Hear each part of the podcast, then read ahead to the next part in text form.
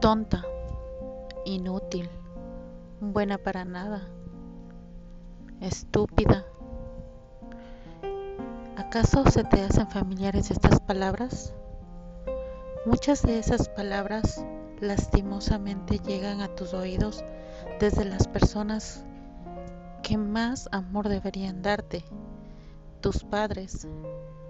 Desde ahí empieza la historia de una mujer desde los 4, 5 años, empiezas a desarrollar el cariño hacia ti, hacia ti mismo. Pero ¿qué pasa cuando recibes muchas palabras que te hacen creer que no vales nada? Que te hacen creer que mereces lo peor.